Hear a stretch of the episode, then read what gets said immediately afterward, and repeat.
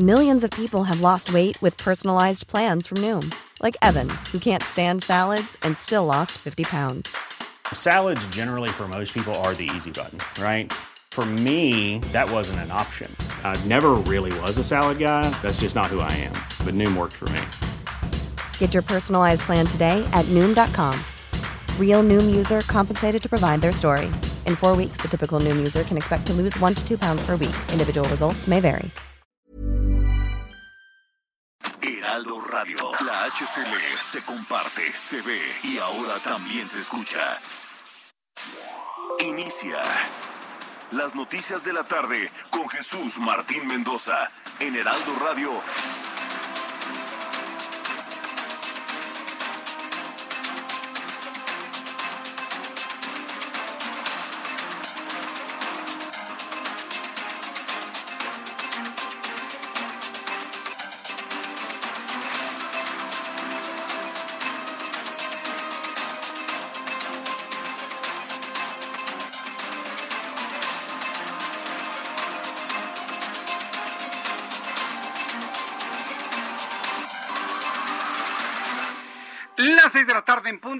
Del centro de la República Mexicana. Bienvenidos, muy buenas tardes. Iniciamos el Heraldo Radio correspondiente a este miércoles 9 de marzo del año 2022.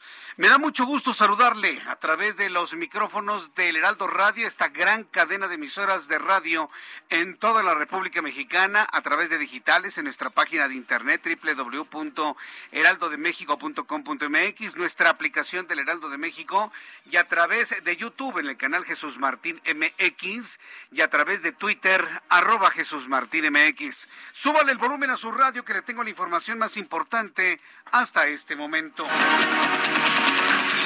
En primer lugar, informarle lo increíble, verdaderamente lo sorprendente. José Manuel Álvarez, ¿se acuerda usted de José Manuel Álvarez? Él es el ministro de Asuntos Exteriores de España. Durante su visita a México, expresó la preocupación del gobierno de España, del gobierno español, por la reforma eléctrica y solicitó que, en caso de aprobarla, no tenga una aplicación retroactiva. Es decir, los españoles se suman a los estadounidenses ante la preocupación del gran retroceso que significa la reforma que quiere Andrés Manuel López Obrador, en donde busca el monopolio de la Comisión Federal de Electricidad y generar electricidad a través de combustibles fósiles como lo es el combustóleo. Están preocupadísimos en España también, al igual que en todo Norteamérica, canadienses y estadounidenses, un país que se suma a las preocupaciones de todo el destrozo que está ocurriendo en nuestro país. Mientras tanto, senadoras de la República se sumaron al movimiento denominado El 9 Nadie se mueve, con el fin de solidarizarse con las causas feministas y visibilizar la labor de la mujer en la política. Hoy le quiero invitar a usted aquí en el Heraldo Radio para que me diga qué opina usted del día siguiente del 8 de marzo, es decir, el 9 de marzo, en donde ninguna mujer aparece para ser visible yo pienso que debería ser al revés y lo he dicho durante todos estos años en la radio. Debería ser al revés. La mujer quiere ser visible, eh, deberían estar en las actividades de manera preponderante y los hombres, mire, nos hacemos a un lado para que ellas trabajen y sean las que las tomadoras de decisiones en el ámbito profesional. Porque quiero decirle, eso de que vivimos en un patriarcado, eso es una mentira. México es un matriarcado. ¿O quién toma las decisiones en su casa? ¿Usted o su esposa? ¿Quién toma las decisiones en su casa? ¿Usted o su mamá? ¿Quién toma las decisiones? ¿Usted? ¿Usted o la abuela? ¿O la tía? A ver, vamos siendo muy claros en ese asunto, ya al día siguiente del 8 de marzo. ¿Cuál patriarcado? Todos los que somos casados sabemos bien que quien toma las decisiones es la señora. Ah, por, supuesto pero ahí sí nadie dice nada. Y los que no están casados, como, como tú que no estás casado, ¿quién toma las decisiones? Tu mamá, no tu papá, tu mamá. México es un matriarcado, que nadie se equivoque, ¿sí? Entonces, yo en lo personal pienso que se tiene, para poder alcanzar esas ideas de equidad y de igualdad, primero tenemos que empezar a reconocer las verdades, ¿sí? Y en este país quien toma las decisiones, en los países latinoamericanos, son las mujeres. Sí, no, que es que el problema está en el ámbito profesional, laboral. Pero en el ámbito familiar de sociedad, vivimos en un matriarcado, señores. ¿Quién toma las decisiones? Las esposas, las mamás, las hermanas, las tías, las abuelas. Las abuelas. Y no nada más en México, también en países latinoamericanos. Y para muestra, esta película de la cultura colombiana que estrenó Disney hace poco, que se llama Encanto, muestra claramente el matriarcado de las sociedades latinoamericanas. Como dicen en las redes sociales, se tenía que decir y se dijo. Se tenía que decir y se dijo. Y que nadie me diga que no es verdad. Hasta las mujeres que marcharon ayer y hoy están ausentes saben perfectamente bien que quienes toman las decisiones en su casa son sus mamás y sus abuelas. Que alguien me diga que no es cierto. Así que bueno, pues yo le invito para que platiquemos de este asunto un día después de las marchas del 8 de marzo. También informaré que el titular de la Fiscalía General de la República, Alejandro Hertz Manero, señaló que la filtración de unos audios respecto a las circunstancias del homicidio de su hermano es una extorsión mediática criminal para descalificarlo. Luego de que el presidente de la República, Andrés Manuel López Obrador, ha expresado su apoyo a Alejandro Hertz Manero y del otro lado la crítica, ha insistido que es insostenible su posición como fiscal general de la República. Hoy en una entrevista de radio, le voy a presentar detalles, aseguró que él es víctima de una extorsión mediática criminal. Es lo que ha dicho el propio fiscal general de la República, Alejandro Manero. También le informaré que Coviasa, aerolínea estatal venezolana, anunció que volará desde la base aérea de Santa Lucía a Caracas, con lo que se convertirá en la primera aerolínea en operar una ruta hacia el extranjero en el aeródromo que se está construyendo en la base militar de Santa Lucía. Mientras tanto, el presidente mexicano informó que enviará un segundo vuelo de la Fuerza Aérea Mexicana a Rumania para regresar a nuestro país a más mexicanos que deseen salir de Ucrania. Hubo mexicanos que se quisieron quedar por allá, se quisieron quedar por allá. Pero si alguien ha cambiado de opinión, irá otro taxi de la Fuerza Aérea para traerse a mexicanos con eh, destino a la República Mexicana. Le voy a tener todos los detalles más adelante aquí en el Heraldo. La inflación sigue imparable, imparable. 7.28% en febrero, informa el INEGI el índice de precios eh, de precios al consumidor, el índice nacional de precios al consumidor aumentó 0.83% en febrero para ubicar la anualización en enero perdón, febrero de 2021 a febrero de 2022 en 7.28%. Siguen siendo las inflaciones más altas de las cuales se tenga memoria. No, no hubo inflaciones como estas ni con los panistas ni con Enrique Peña Nieto, ¿eh? Para que quede claro. Y tengo la obligación moral de decirle la verdad. No habíamos tenido inflaciones así desde la década de los ochentas. Desde el error de diciembre, allá en 1995. No teníamos inflación de estos niveles hace muchos, muchos años. Mientras tanto, el gobierno de Ucrania, en las noticias internacionales, en este resumen, señaló a Rusia por realizar un bombardeo contra un hospital materno infantil en la ciudad de Mariupol. Autoridades ucranianas reportaron preliminarmente 17 adultos heridos y afortunadamente no hay ningún niño entre las víctimas. Quiero informarle que el exfutbolista y director técnico mexicano Tomás Boy murió ayer a los 70 años. Fue una noticia verdaderamente sorprendente, una muerte inusitada. Murió Tomás Boy tras haber sufrido una tromboembolia pulmonar que lo tuvo hospitalizado desde el pasado viernes. Hasta el momento no se, no se ha informado si esta trombosis, que no es otra cosa más que coágulos que se atoran en las arterias pulmonares, tienen alguna relación directa con padecimiento de COVID-19. Hasta el momento no se ha informado sobre esto, pero la causa de la muerte fue una trombosis, una tromboembolia pulmonar en donde no pudo salir adelante en las siguientes 12 horas luego de haber sido internado. Son las 6 de la tarde con 8 minutos hora del centro de la República Mexicana. Vamos con nuestros compañeros reporteros urbanos, periodistas especializados en información de ciudad. Javier Ruiz, justo en saludarte, bienvenido. Muchos mío, Jesús Martín, excelente tarde. Tenemos información de la zona centro de la Ciudad de México. Tenemos un bloqueo, Jesús Martín, sobre el paso de la reforma, justamente llegando a la Avenida Hidalgo. Son aproximadamente 60 mujeres, las cuales están exigiendo que les permitan vender, pues, principalmente sus mercancías. Hay que tener en cuenta, pues, los bloqueos que tenemos en este punto en ambos sentidos, desde la zona Hidalgo y en dirección hacia la Avenida de los Insurgentes. No sabe más utilizar como alternativa los lejos centrales a porque podemos observar que el avance es un poco más aceptable para evitar la zona del Paseo de la Reforma, donde también tenemos rezagos a la circulación, es sobre la Avenida de los Insurgentes, a partir de la zona de Chapultepec, y esto para quien desea llegar hacia Reforma más adelante para continuar a los ejes 1 y 2 norte. De momento, Jesús Martín, es el reporte que tenemos. Muchas gracias por esta información, Javier Ruiz. Estamos atentos, hasta luego. Buenas Saludo con mucho gusto a mi compañero Daniel Magaña. Adelante, Daniel, muy buenas tardes. ¿En dónde te ubicamos? ¿Qué tal, Jesús Martín? Eh, muy buena tarde. Bueno, pues tenemos información vehicular de la zona del anillo periférico. Tenemos a la vista en la zona del viaducto, la incorporación del viaducto Río de la Piedad hacia la zona de la autopista México-Cuernavaca. Bueno, muy afectada esta incorporación del anillo periférico para las personas que avanzan de insurgentes y también de la zona de la calzada de Tlalpan, los carriles laterales desde la zona de la avenida Renato Leduc encontramos estas complicaciones viales, así que hay que tomarlo en cuenta. El sentido opuesto, también algunas complicaciones, esto debido a un vehículo descompuesto poco antes de llegar hacia la zona de la calzada de Tlalpan, los carriles centrales, esto está retrasando el avance para quien utiliza la zona del periférico sur esta tarde de miércoles para desplazarse tanto hacia la zona de Jardines del Pedregal o bien para ingresar hacia el perímetro de Ciudad Universitaria. El reporte Jesús Martín, muy buena tarde. Muchas gracias por la información, Daniel Magaña.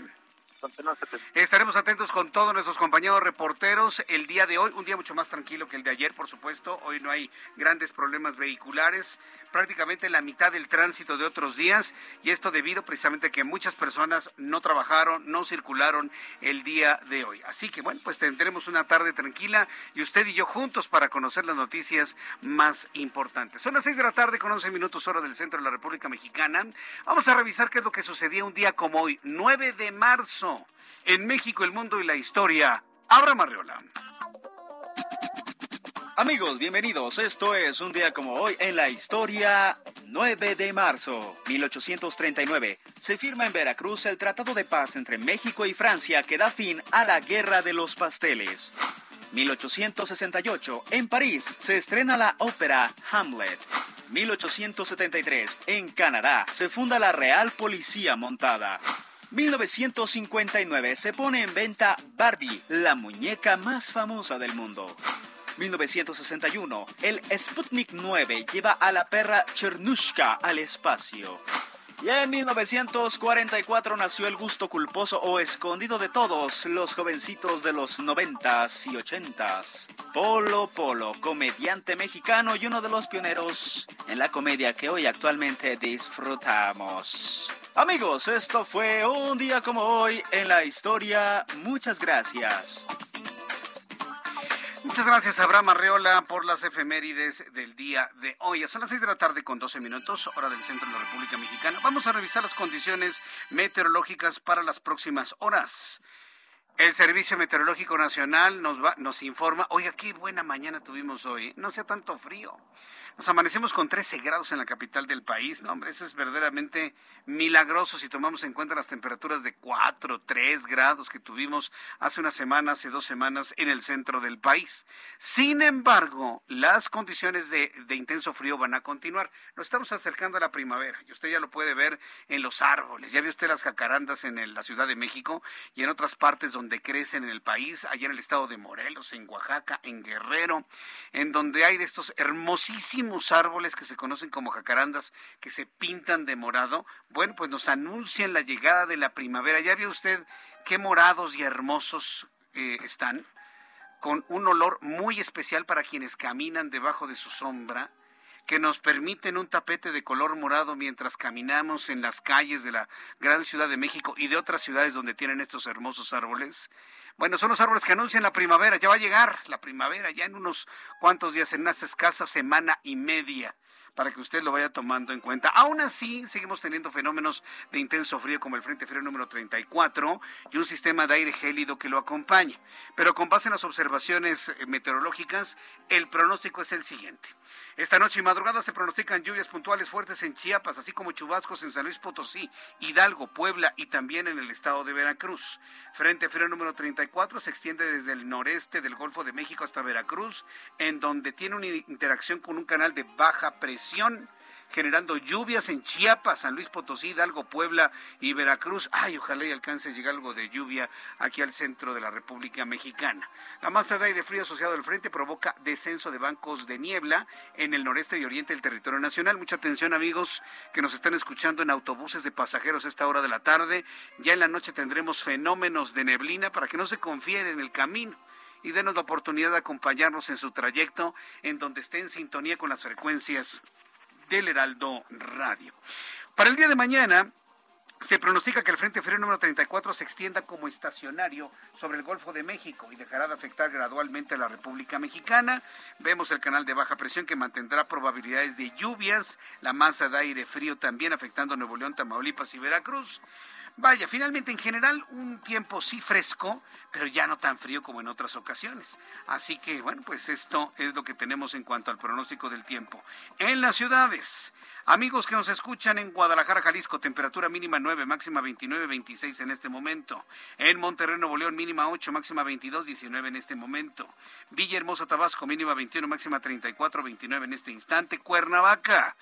15 grados la mínima, máxima 29, 28 grados, que por cierto el gobernador de Morelos, sí, Cuauhtémoc Blanco se convirtió en personaje de la noticia, le ofreció a los gallos blancos mudarse de Querétaro a Morelos. ¿Cómo, cómo la ve? A Zacatepec de manera concreta. Entonces, bueno, pues vamos a ver finalmente cuáles son las reacciones de los dueños del, del equipo. Por lo pronto, bueno, ya que estaba hablando de Cuernavaca y de Morelos, pues recuerdo esta importante noticia en donde Cuauhtémoc Blanco se convierte en centro del comentario. Houston, Texas, temperatura mínima 6 grados, máxima 16, en este momento 14. En Hermosillo, Sonora, mínima 6, máxima 24, 24 en este instante. Amigos, se nos escuchan en Colima, mínima 14, máxima 32, 26 grados en este momento. Y bueno, pues decirle a todos nuestros amigos que estamos siempre muy pendientes de toda la información que se está generando en cuanto al clima en donde usted nos está escuchando. Así que yo le invito para que se quede con nosotros y aquí en la Ciudad de México, temperatura para el día de mañana un poco más fresca que el día de hoy, 11 grados, la temperatura en este momento 23 y la máxima para mañana 27 grados Celsius.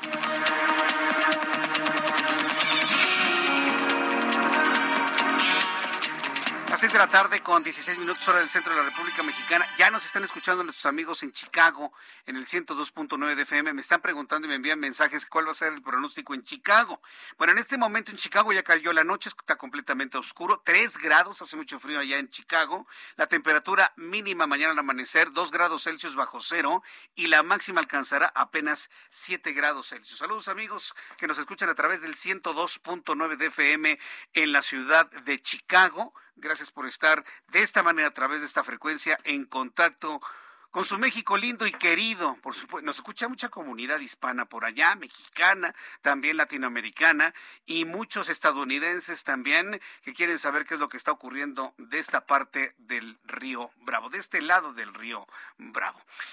Bien, pues una vez ya informado esto, saludamos y felicitamos a quienes cumplen años el día de hoy, 9 de marzo, quienes están celebrando algún aniversario. Muchas felicidades de parte de todo este gran equipo del Heraldo Radio. Deseo de verdad que la pasen ustedes muy, muy bien.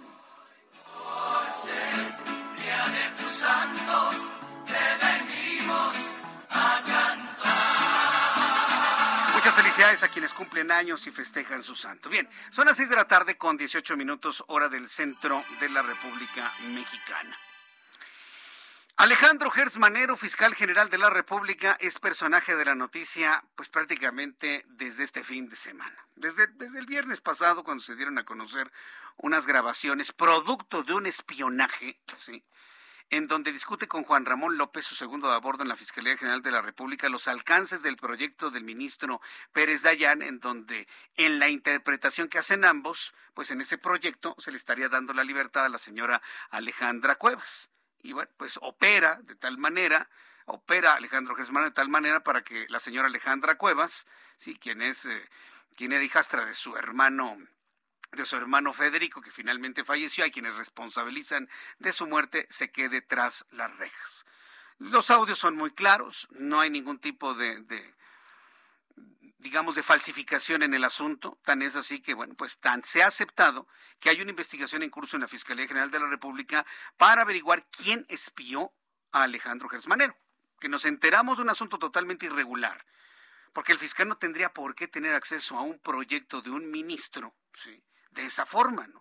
Y bueno, pues en este asunto también se, ha presumido la intervención de algún integrante de la Suprema Corte de Justicia de la Nación, lo que bueno, pues suma a la Suprema Corte en una situación pues comprometida y por supuesto de crisis. Son muchos elementos que se dieron a conocer. Pero aquí la pregunta, la reflexión que yo quiero compartirle, la misma que hemos hecho hace varios días y que otros periodistas han tomado, porque me parece que es la pregunta principal, es ¿quién puede espiar a un hombre tan poderoso como es Alejandro Gersmanero? ¿Quién?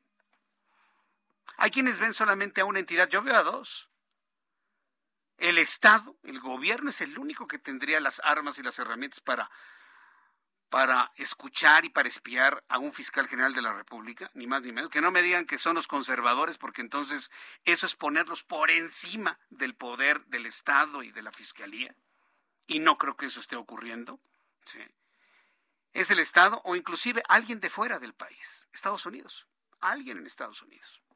Porque finalmente los audios se dieron a conocer en una forma totalmente anónima. La Fiscalía General de la República ya está investigando de manera clara y contundente quién los espió. Eso.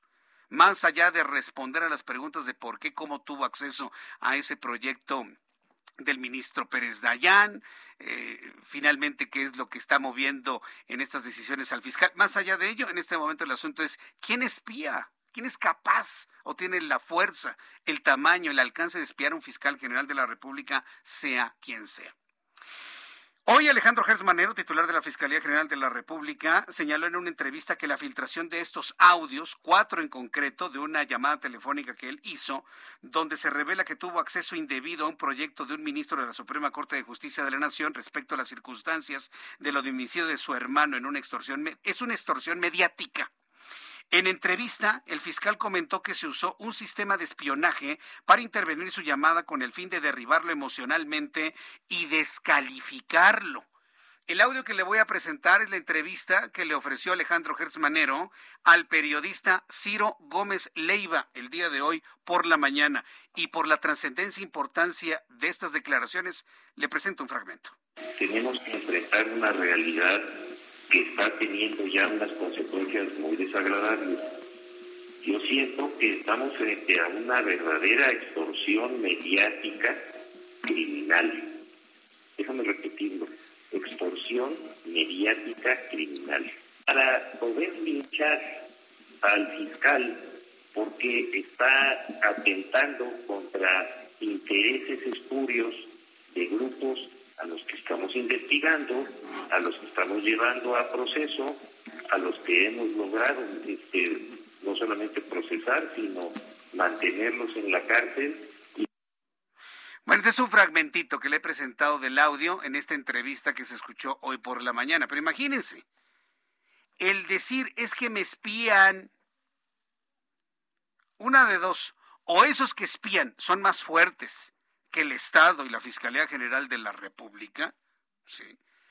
o es una declaración, una confesión de una, de una debilidad manifiesta. Yo en lo personal voy por lo primero. ¿eh? Quien espía al fiscal es alguien que está por encima de poder y de alcances que el propio fiscal general de la República. ¿Y quiénes son los únicos que pueden estar por arriba de él? Usted mismo tiene la respuesta. Yo no se la estoy dando, ni le especulo. Bajo esos elementos de lógica, ¿Quién puede espiar al fiscal? Pues alguien que está arriba. No puede ser alguien de abajo. A ver, señores. No pueden ser los conservadores. Ustedes no tienen el control de las cosas. No es la oposición, no es el PAN, no es el PRI, no es el PRD. No tienen el control de las cosas. Y si sí lo tienen, ah, entonces, ¿qué es lo que sucede con el control de las cosas que debería tener quien actualmente gobierna y toma decisiones? Bajo esa lógica, mm, mm, no viene por ahí el asunto. ¿eh? El asunto viene de arriba del fiscal. Y por eso lo llama una extorsión mediática criminal, sí, sobre todo porque esto se ventila a través de los medios de comunicación.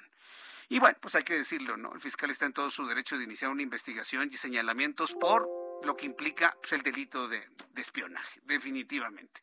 Que eso no exime la gravedad del contenido de lo que conocimos a través de ese delito. Qué complicado, ¿no? ¿Es lícito conocer de un delito a través de otro delito? Se lo dejo como pregunta. ¿Es lícito conocer de algún delito, de alguna irregularidad o de algún acto de presunta corrupción a través de un delito? Yo se lo dejo en el pensamiento, en la reflexión, en el análisis. Y le invito para que me comparta sus puntos de vista a través de Twitter, arroba Jesús Martín MX, a través de YouTube en el canal Jesús Martín MX. Voy a ir a los anuncios y regreso con otras noticias sin duda importantes.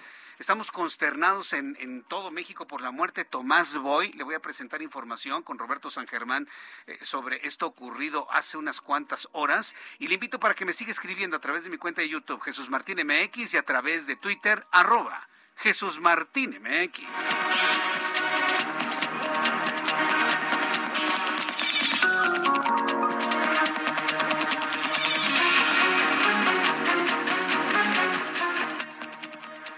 Escuchas a Jesús Martín Mendoza con las noticias de la tarde por Heraldo Radio, una estación de Heraldo Media Group. Heraldo Radio, la HCL se comparte, se ve y ahora también se escucha.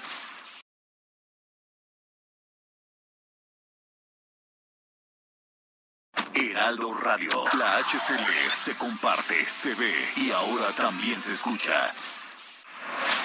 Escucha las noticias de la tarde con Jesús Martín Mendoza. Regresamos.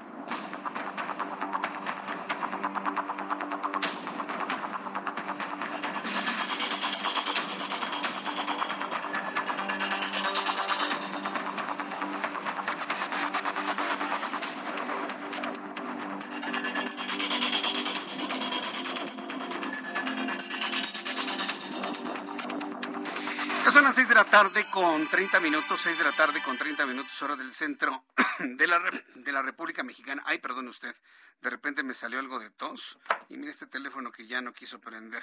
Bueno, continuamos con toda la información aquí en el Heraldo Radio. Yo les agradezco mucho su, todos sus comentarios, todas sus opiniones. Yo creo que, bueno, la gran mayoría de las personas que me han escrito están de acuerdo en la apreciación sobre el origen de las llamadas que tuvimos, que escuchamos hace unos instantes.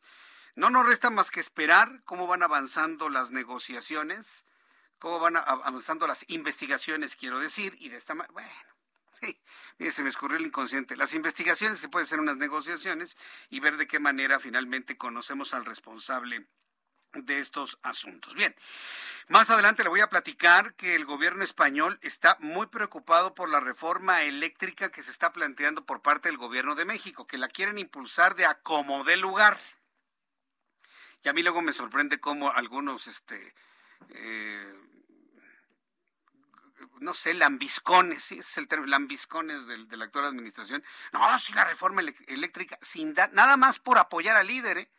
pero no metiéndole nada de cerebro a lo que contiene la reforma. Es, y ese fenómeno, fíjese, ese fenómeno así de, como de adormecimiento, así como de hipnotismo, yo veo que López Obrador lo puede hacer desde que era jefe de gobierno a mí me sorprende mucho, ¿eh?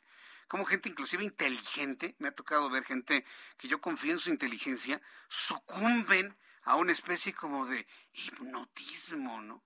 Y, empiezan a, a, decir, a repetir algo así como si fuera una grabación, sin meterle el más mínimo análisis. A mí me sorprende, hasta me espanta, hasta hasta me espanta ese tipo de cosas. Bueno, eh, vamos a entrar en comunicación con Jesús Lemus, que se encuentra en Puebla. Ejecutados en Atlisco no serán del municipio ni tampoco de Puebla.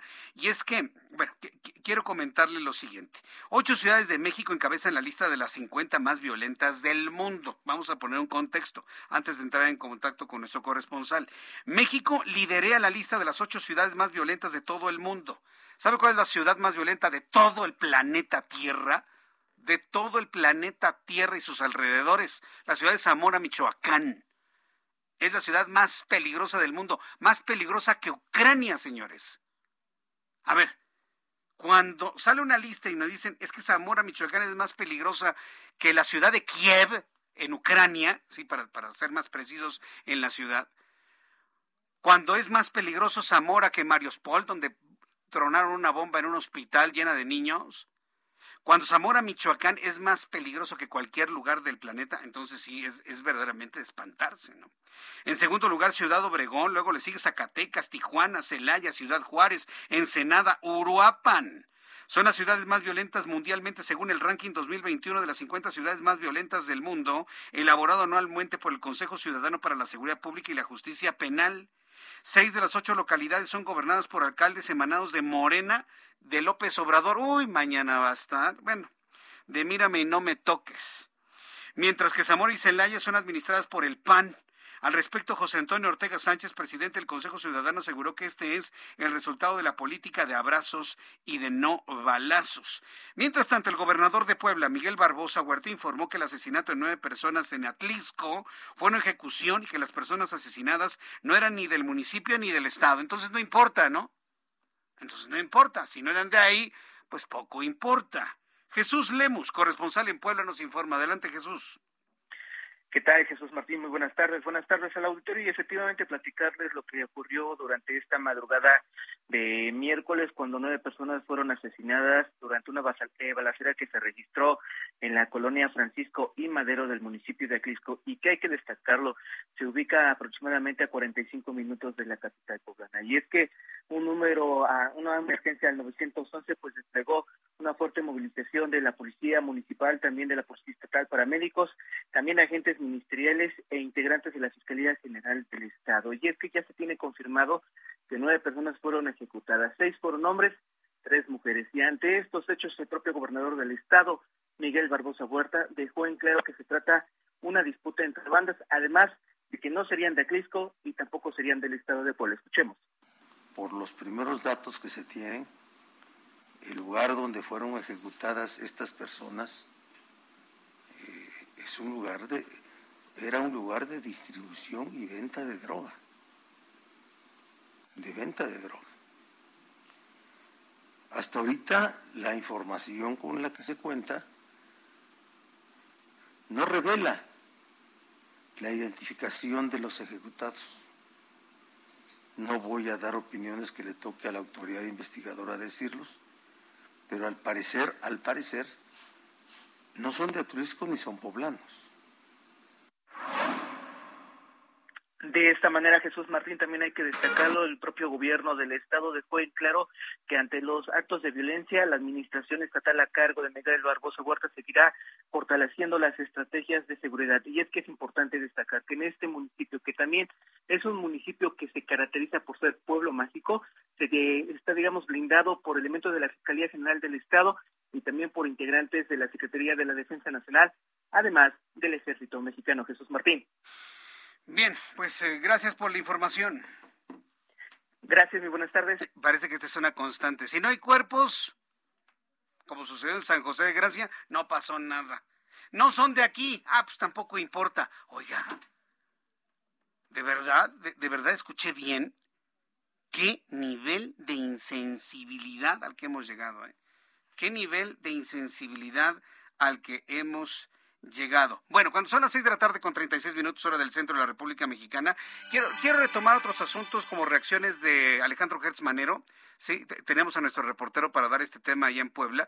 Pero pues mire, quien tendría que estar muy atento a todos estos temas de procuración de justicia ante la, la increíble violencia que hay en el país, está en este momento pues enfrascado, ¿no? En esta defensa, como ya lo escuchamos en esa entrevista, asegurar que él es víctima de un de un espionaje, de una situación completamente grave. Hoy, por ejemplo, Ricardo Monreal, pues se mostró muy preocupado por lo que dijo Gertz Manero en esta entrevista.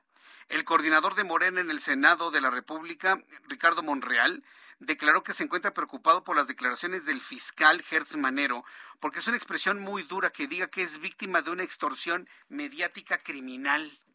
Extorsión mediática criminal. Dice que es una declaración sumamente dura. Además, el legislador dijo que estas declaraciones violan la presunción de inocencia y no se debe creer en culpabilidades anticipadas sin pruebas. Pues claro, porque el fiscal está en este momento acusando sin pruebas a los medios de comunicación cuando estas grabaciones se dieron a conocer a través de redes sociales, no de los medios de comunicación tradicionales. Por eso Ricardo Monreal reacciona de esta manera. ¿eh? Por eso Ricardo Monreal reacciona de esta forma. El senador de la República dijo que el espionaje contra Gertz Manero como eh, lo calificó de una ilegalidad en contra de un alto funcionario, lo que le causa gran preocupación porque se sigue practicando el espionaje a un gran nivel. La pregunta es, quién tiene la capacidad técnica, económica, eh, logística, para poder hacer un espionaje a gran escala. ¿Quién? ¿Quién? ¿La oposición? ¿Va como está? No, por favor, señores, seamos, seamos claros. ¿Quién lo puede hacer? Pues alguien más poderoso que Gers Manero, insisto en ello. Así que bueno, pues están investigando también eso, ¿eh? de una manera muy, muy, muy intensa.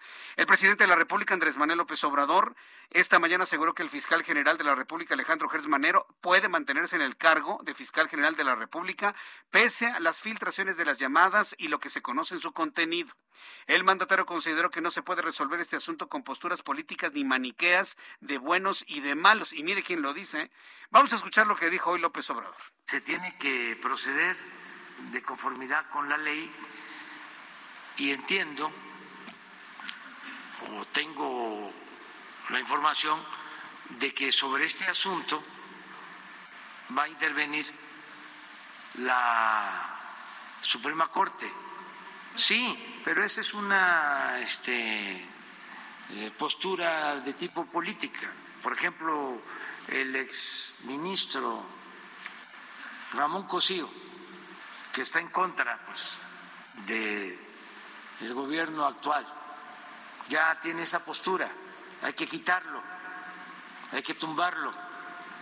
Yo pienso que se tiene que resolver en los cauces que establece la ley. Eso lo va a resolver la Suprema Corte. Y este no caer en el maniqueísmo de buenos y malos. No, bueno, de buenos y malos. ¿Y qué tal los difíciles conservadores, no? Buenos y malos. ¿Quién cae en el maniqueísmo todas las mañanas? O sea, tiene razón en lo que dice, pero por favor, digo, si vamos a hablar de discurso maniqueo, usted creo que ya sabe en dónde está. Pero en fin, eso fue lo que ha comentado. Respalda al fiscal eh, general de la República, Andrés Manuel López Obrador. Pues yo entiendo que no, no depende de él, ¿no? La fiscalía es totalmente autónoma, no tendría por qué. Pero bueno, en fin. Son las 6.41, las 6.41. En la línea telefónica Ingrid Chávez, ella es investigadora del Instituto Mexicano para la Competitividad y le hemos invitado para que nos diga, luego del 8M, cuál es la realidad de la mujer mexicana en la economía. Ingrid Chávez, muchas gracias por tomar nuestra comunicación. ¿No? No le escucho. A ver, Ingrid Chávez, ¿me escucha?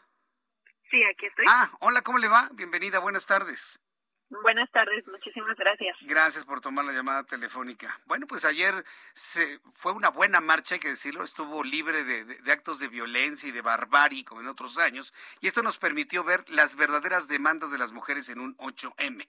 En este sentido, ¿cómo ven ustedes en el IMCO la realidad de la mujer mexicana en torno a la economía? Ingrid. Pues mira, Sí, mira, Jesús, en el INCO nos dimos a la tarea justamente de analizar con información pública cómo son las mujeres en nuestro país y la radiografía de las condiciones que enfrentan para estar en el mercado laboral. ¿Qué fue lo que encontramos? Bueno, pues que en promedio tienen alrededor de 40 años y dedican 50.4 horas al trabajo no remunerado, es decir, tareas como el cuidado de los hijos, las labores domésticas, como eh, lavar platos, este, cuidar incluso enfermos o personas con discapacidad. Es decir, este tiempo que ellas dedican son 2.5 veces más que el que dedican los hombres a estas labores. Además, enfrentan condiciones relevantes en términos de educación. Por ejemplo, solo 3 de cada 10 mujeres tienen estudios al menos de preparatoria. Ahora, cuando volteamos a ver el tema del mercado laboral, vemos que 47% de las mujeres que tienen hijos no trabajan. Esto es importante porque nos habla de un tema donde la etapa personal y profesional que vive una mujer pareciera determinante para estar o no en el mercado laboral. Ahora, eh, ¿cuáles son las razones por las cuales no se ha logrado este equilibrio de, vamos a llamarlo así, en la fuerza laboral en nuestro país? ¿Por qué no? ¿Qué lo impide?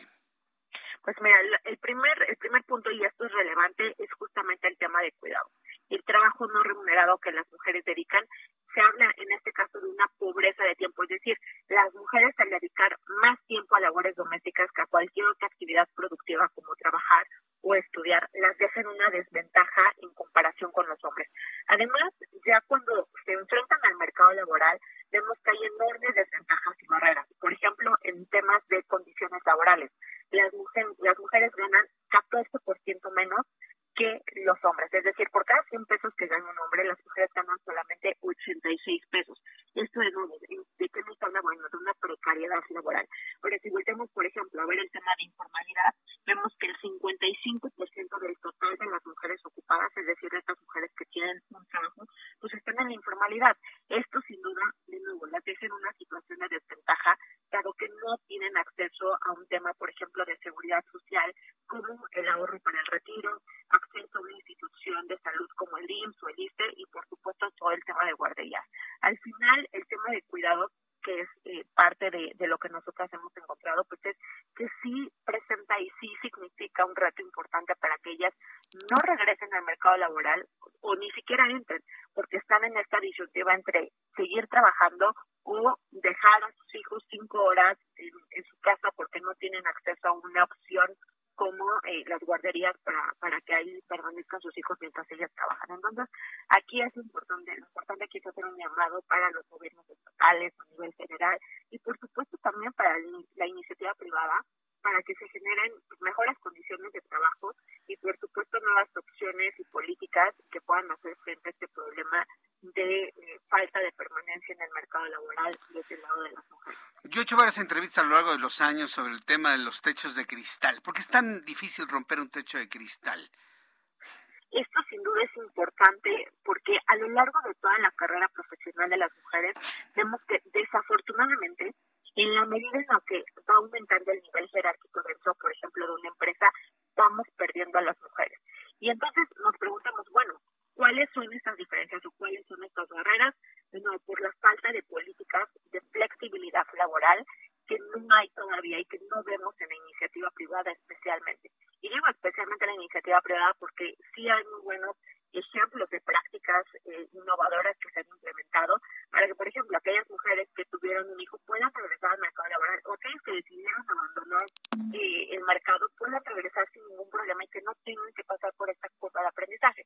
Pero de nuevo, aquí lo importante es que se generen este tipo de políticas y garantizar que tanto mujeres como hombres tengan las mismas oportunidades de seguir avanzando en el mercado independientemente del sexo, ya sea hombre o mujer que sean, sino que sea el mismo piso parejo y que precisamente estas barreras, estos techos de cristal como se llaman, pues no sean un impedimento para que las mujeres continúen creciendo.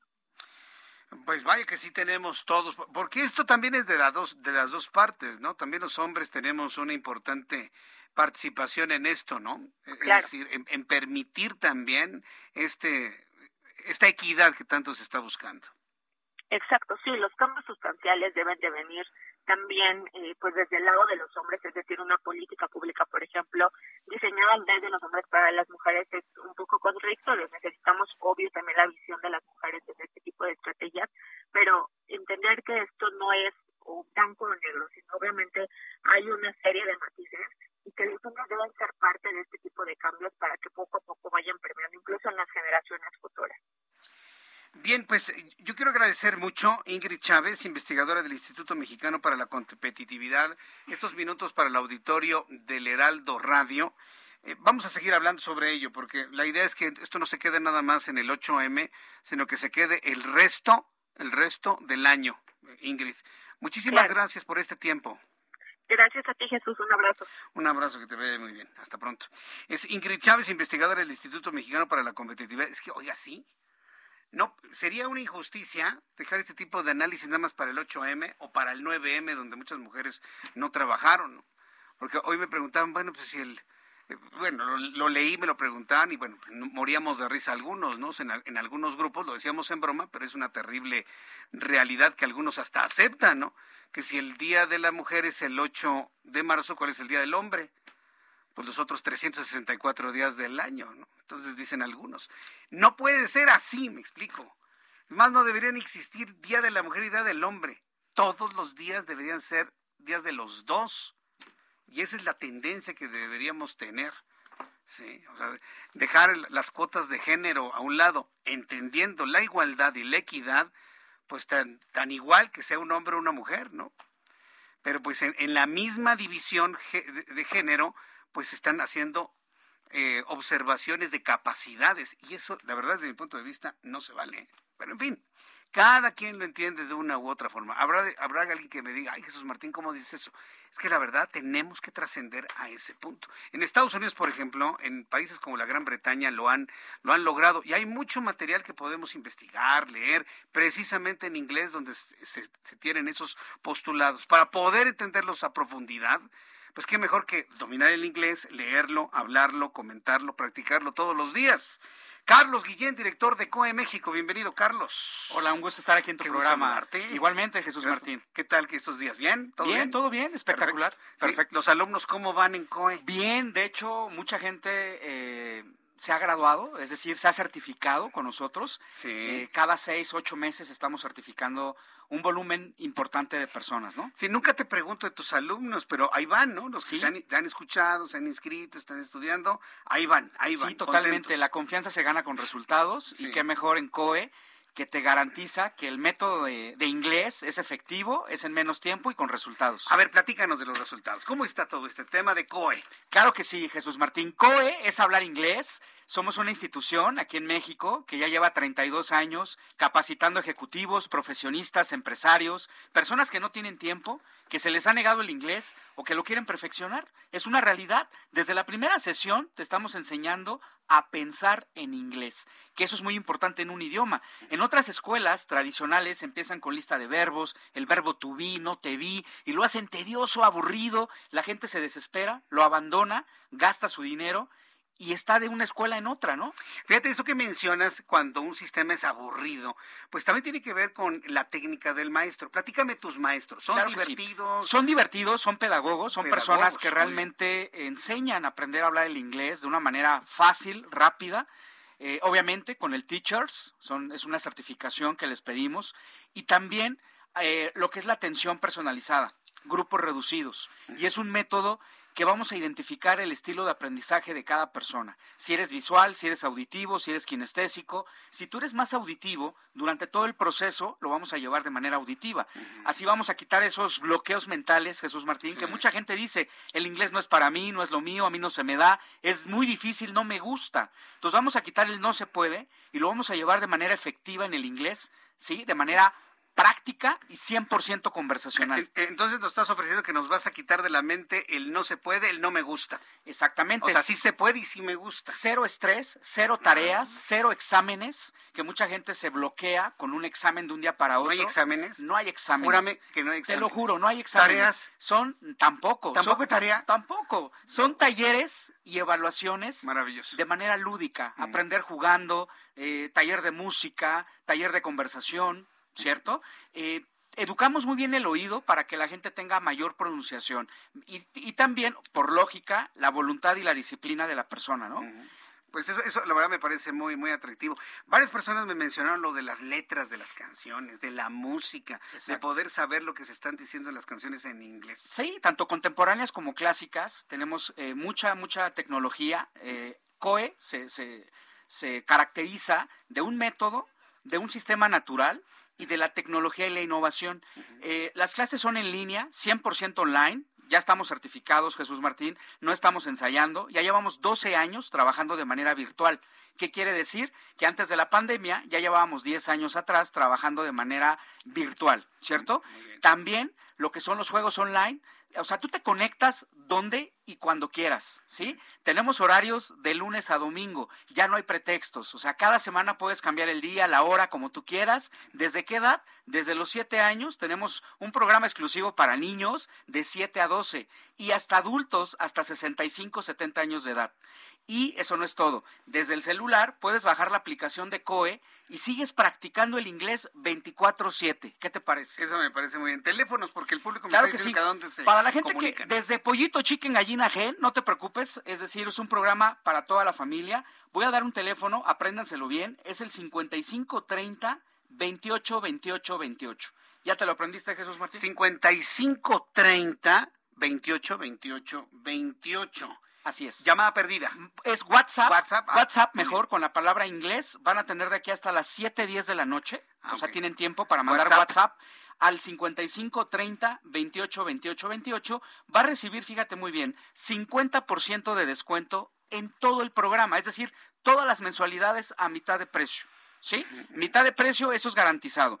Y nunca van a pagar inscripción. Fíjate muy bien, cero inscripción a todas las personas que manden WhatsApp con la palabra inglés, mensaje de texto o un llama y cuelga, también es válido, ¿no, Jesús Martín? Un llama y cuelga, 55 30 28 28 28. ¿Están atendiendo en este momento? En este momento se reciben los WhatsApp y más adelante un asesor cultural le regresa el WhatsApp o le regresa la llamada y le va a explicar más a detalle cómo funciona el método, ventajas, beneficios, todo el programa. Si le gusta, lo ve lógico y se identifica con COE, le damos la bienvenida con esta promoción. ¿Qué te parece, Jesús? Hay personas que van manejando y que a lo mejor pueden hacer una llamada perdida. ¿Se ya con eso, ¿se vale? Eso? ¿Se vale? Ahora, las primeras 200 personas que ya estén whatsappeando la palabra inglés, Jesús Martín, van a tener un plan familiar dos por uno. Es decir, a mitad de precio puedes invitar a un familiar totalmente gratis. ¿Qué te parece? Teléfono. 5530 28 28 28. ¿Sabes qué es lo más difícil para aprender inglés?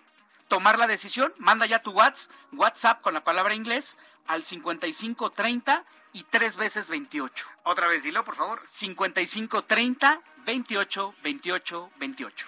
Carlos Guillén, director de COE México, muchísimas gracias por Al contrario, COE es hablar inglés, manda ya tu WhatsApp al 5530 28 28 28. Llama ya, aprende inglés, te cambiamos la vida. Jesús Martín Mendoza con las noticias de la tarde por Heraldo Radio, una estación de Heraldo Media Group. Heraldo Radio 98.5 FM, una estación de Heraldo Media Group, transmitiendo desde Avenida Insurgente Sur 1271, Torre Carrachi, con 100.000 watts de potencia radiada.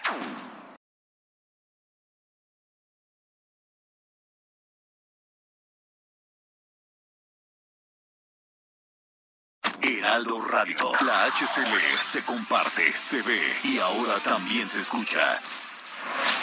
Escucha las noticias de la tarde con Jesús Martín Mendoza. Regresamos.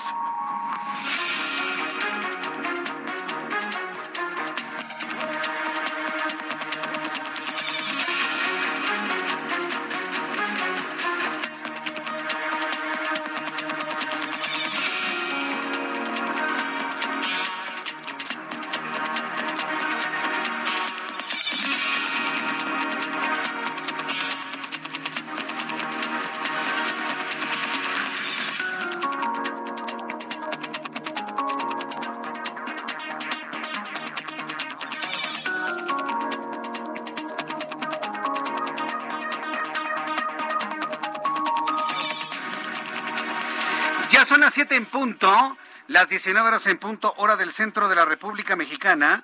Le presento un resumen con las noticias más importantes en el Heraldo Radio. La Secretaría de Salud está dando a conocer el nivel de contagios de COVID-19 correspondientes o aplicables para este miércoles 9 de marzo. En su más reciente informe, la Secretaría de Salud informa que este miércoles 9 de marzo se reportaron 8.165 nuevos contagios de COVID-19 en México, menos que ayer. Ayer hubo 8.939, hoy 8.165, para un total acumulado de 5 millones 583.773 eh, casos.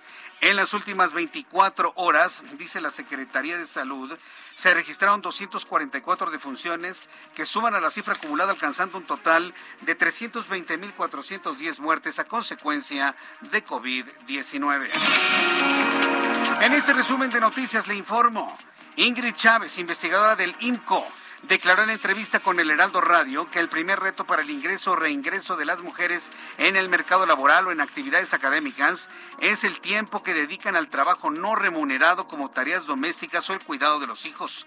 Otra de las problemáticas que enfrentan las mujeres en el mercado laboral es la desventaja en condiciones laborales al recibir menor remuneración que los hombres. Esto fue lo que dijo Ingrid Chávez el trabajo no remunerado que las mujeres dedican se habla en este caso de una pobreza de tiempo, es decir, las mujeres al dedicar más tiempo a labores domésticas que a cualquier otra actividad productiva como trabajar o estudiar, las dejan una desventaja en comparación con los hombres.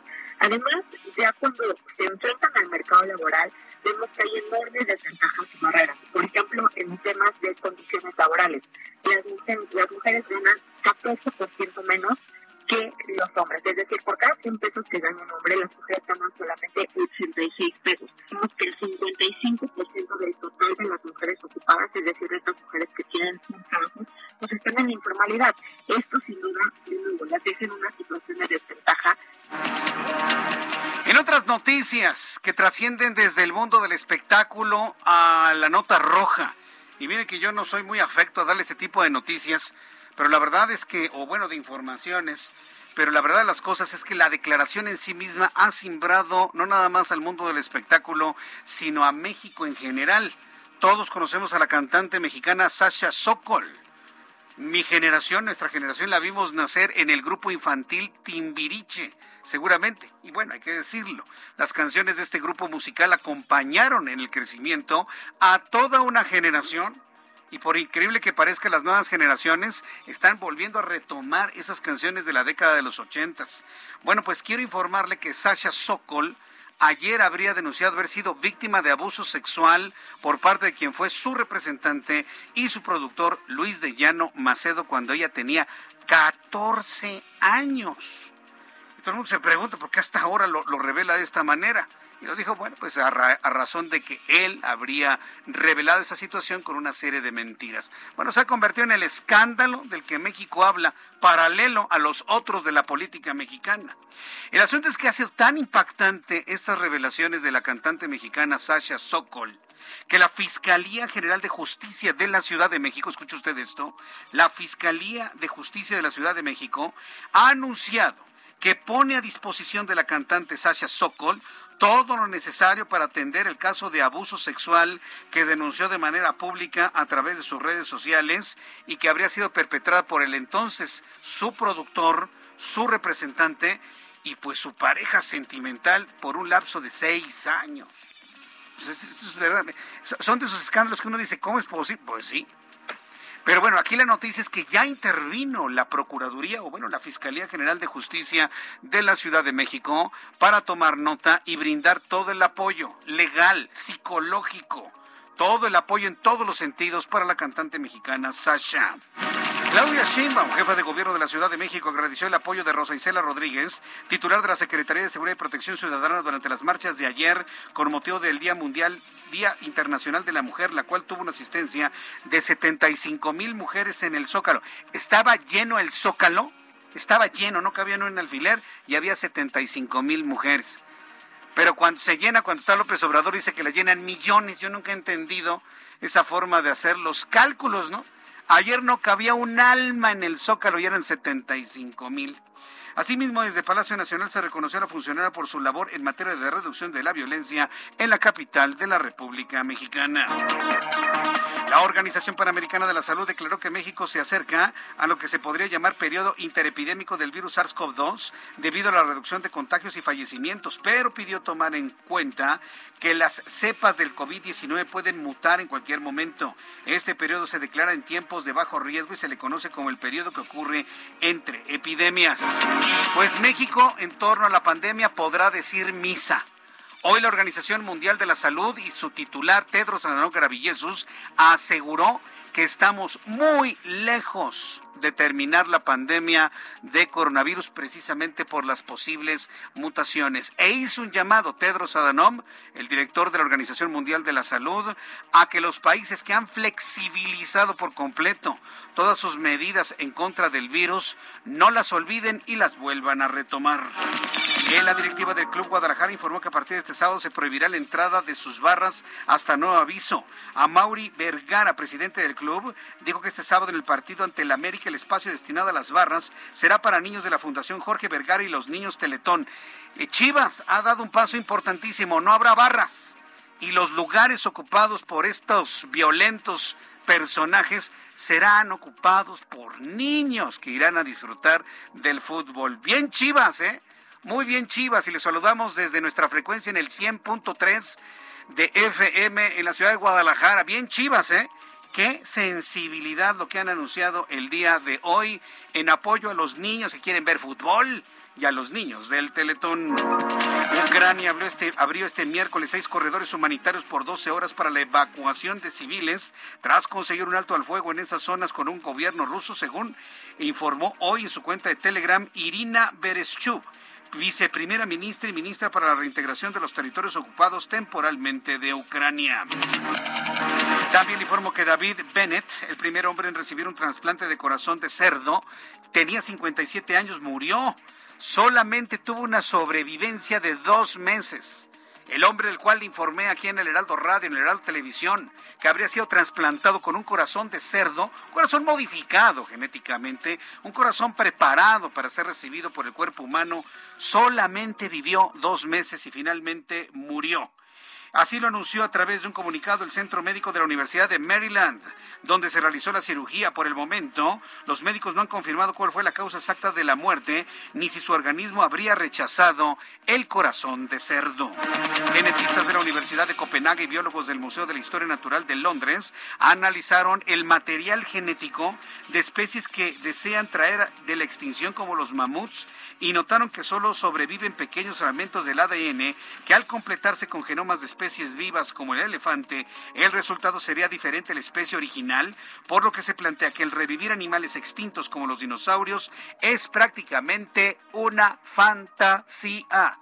Es imposible revivir a los animales del pasado, ha quedado completamente demostrado a través de estos genetistas de la Universidad de Copenhague. Y aunque en promedio nacional el precio de la gasolina premium se mantiene en 23 pesos con 15 centavos, el carburante rojo ya se vende hasta en 30 pesos en la capital del país, de acuerdo con datos de la Comisión Reguladora de Energía este miércoles. Rompió la barrera para venderse en una estación de servicio en la Miguel Hidalgo en 30 pesos con 49 centavos por litro de gasolina premium. Debo informarle que la gasolina regular en los Estados Unidos en este momento ronda los 7 dólares por galón. Si hace usted los eh, los cálculos correspondientes a razón de un dólar a 21 pesos, cada litro de gasolina en los Estados Unidos anda entre los 37 y 40 pesos por litro. ¿Nos alcanzará esa realidad de precios de gasolina para México si en Estados Unidos ya está en esos precios? Agárrese, agárrese. Estas son las noticias en resumen. Le invito para que siga con nosotros. Le saluda Jesús Martín Mendoza.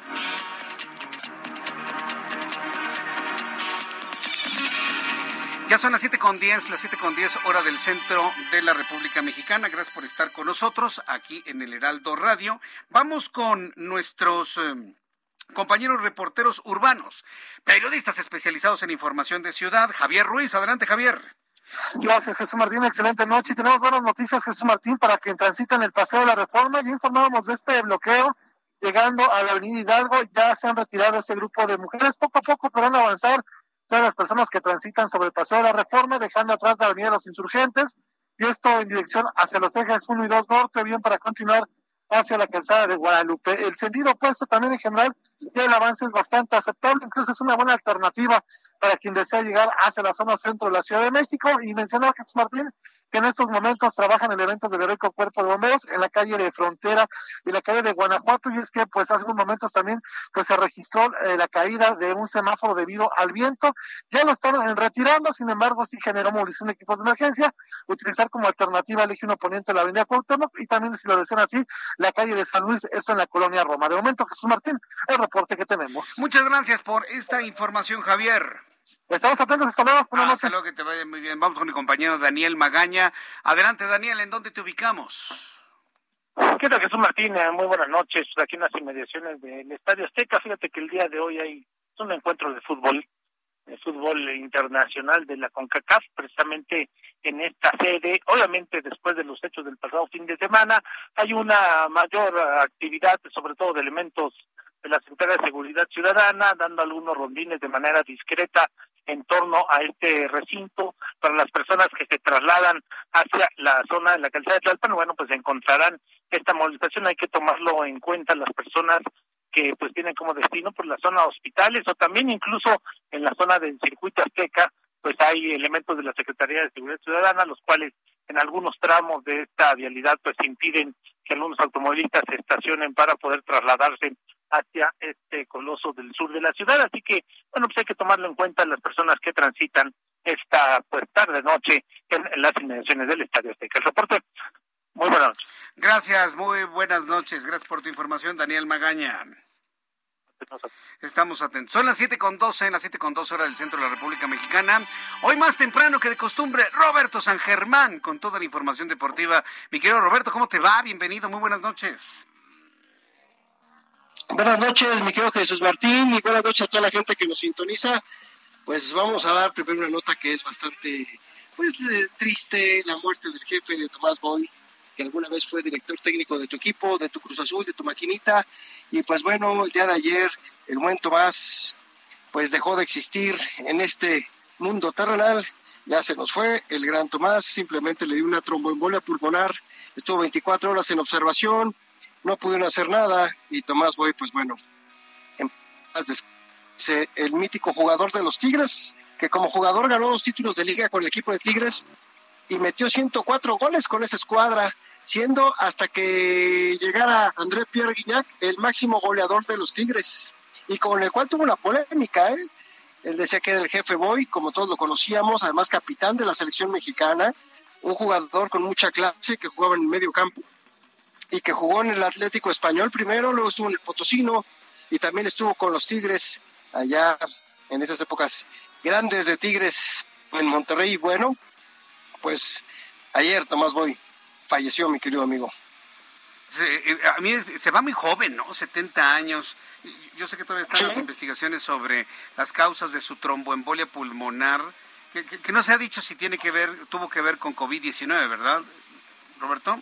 No se No, no se sabe, no, no, no se sabe. No, no, no creo que sea nada que ver con COVID-19, sino simplemente debe ser hay una cuestión ya, es un coágulo que al final de cuentas se, se aloja en las venas, ¿no? Y se va al pulmón y pues bueno, te hace, hay una cuestión, no soy médico, no puedo darte así el veredicto como tal, o el diagnóstico más bien, pero pues es lo que he estado también investigando y leyendo de lo que es la tromboembolia pulmonar, y que es una de las causas este, eh, principales de muerte en el mundo, ¿eh? Yo no lo sabía de esa forma, pero es una de las, de las muertes Sí, no, no, no, no, es, algo tan... Pues Así se llama tromboembolia pulmonar.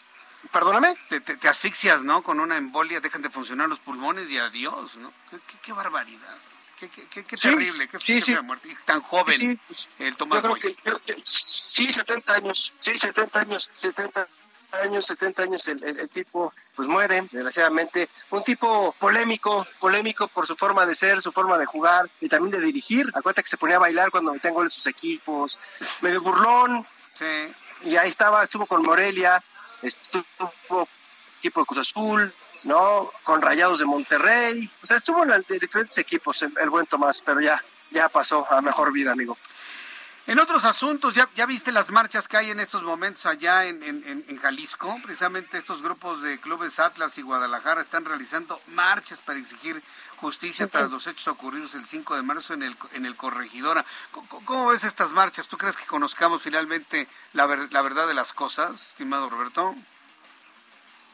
No, mira, Jesús Martín, la verdad es que muchas veces ha pesado más la gente de pantalón largo, que el deporte como tal, ¿no? Siempre ha sido la cuestión del negocio, ¿no? Les interesa más el negocio que lo que es lo deportivo y lo vimos, ¿no? Ayer estábamos leyendo y leyendo, pues se tienes que estar investigando y buscándole por todos lados y resulta que el grupo Pachuca fue el que paró para que no desafiliaran al equipo del Reyes Blancos de Querétaro, recordando que Pachuca fue el que trajo los grupos de animación, como dice Miquel Arriola, que son bien conocidos como los Barras Bravas, ¿no? Entonces, pues bueno, también quería así como que lavar su nombre, como no, como creen, no lo vayan a sacar, porque una vez a nosotros nos las voltean y también va a pedir la gente que desafilen al Pachuca, ¿no? Pero bueno, esto fue lo que sucedió. Está bien, hagan sus marchas, pero también pórtense bien en los estadios, ¿no?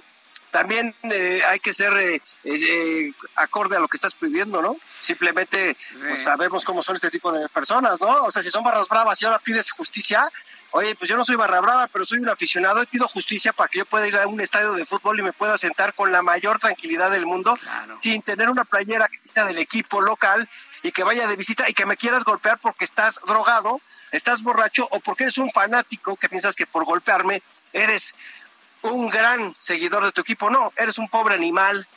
Nada más es lo que eres por quererme golpear. Así es la palabra, ¿no? La, ¿Para qué decirte mentiras? No, no sí, no, no, dilo con toda intensidad. Pero mira, el otro lado de la moneda, ¿ya viste lo que determinó Chivas?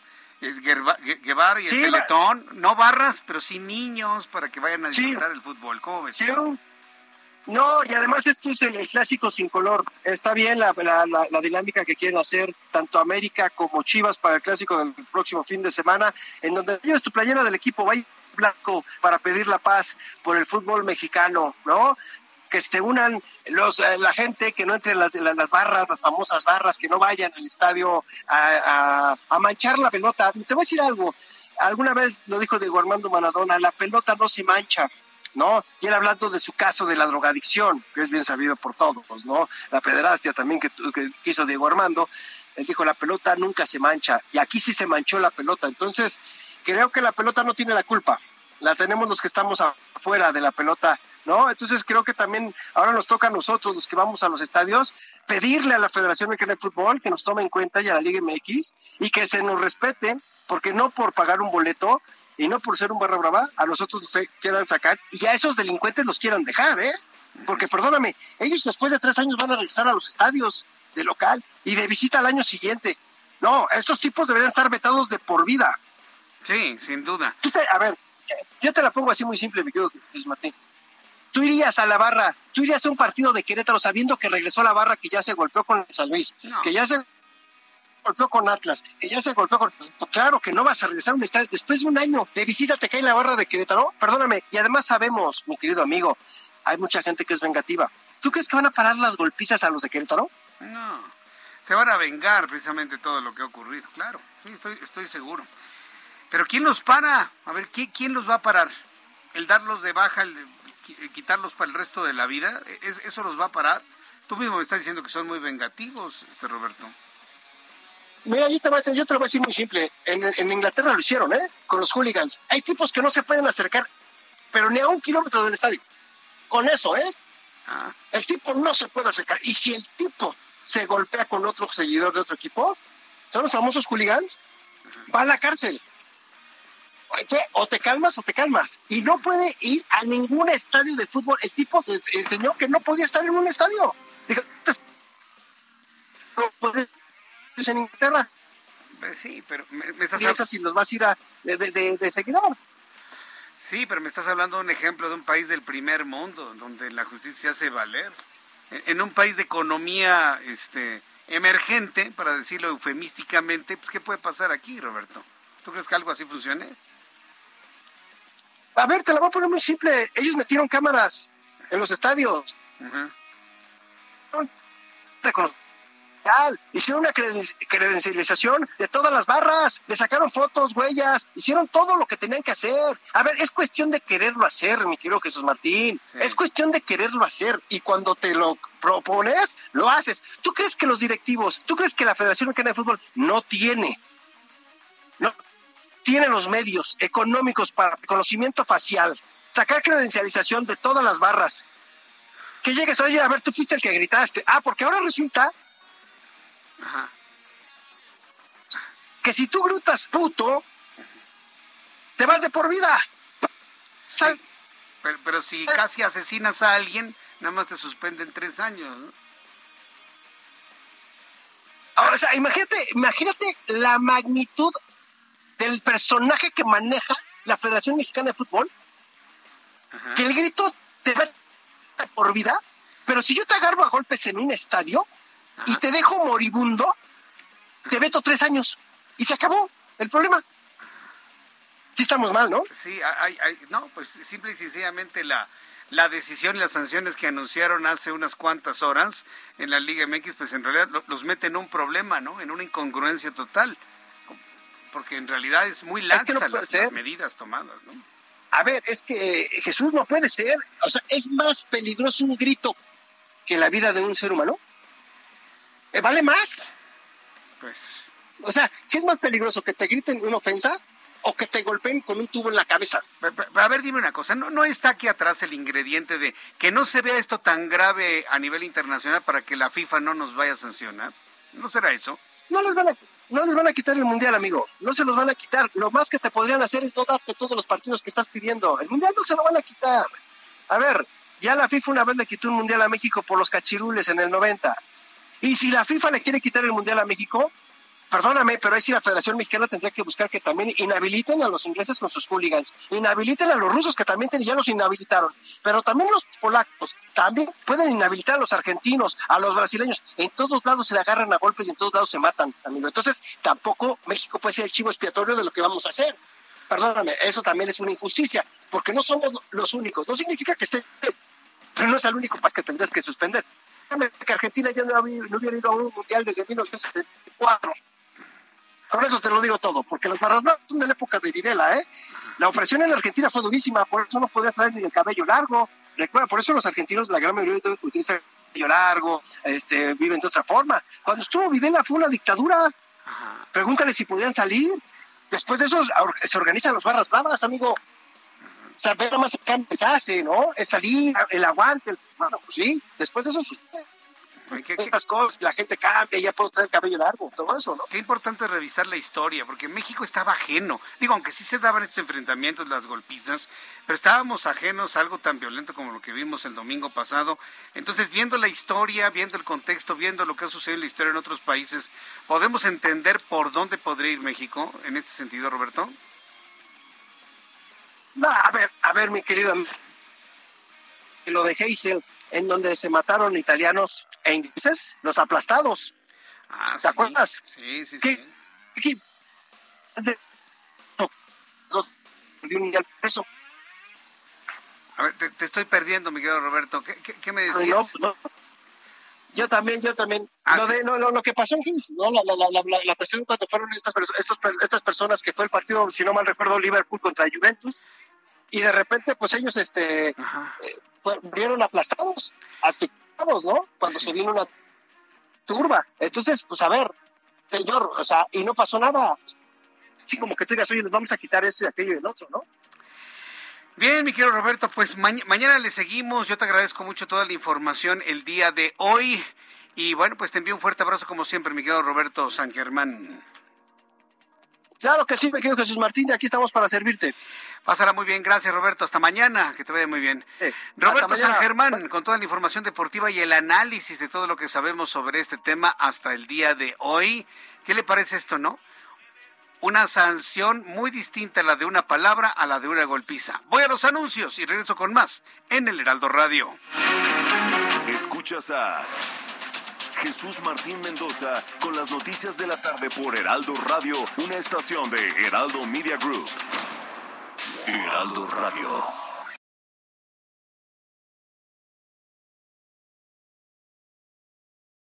Heraldo Radio. Escucha las noticias de la tarde con Jesús Martín Mendoza. Regresamos.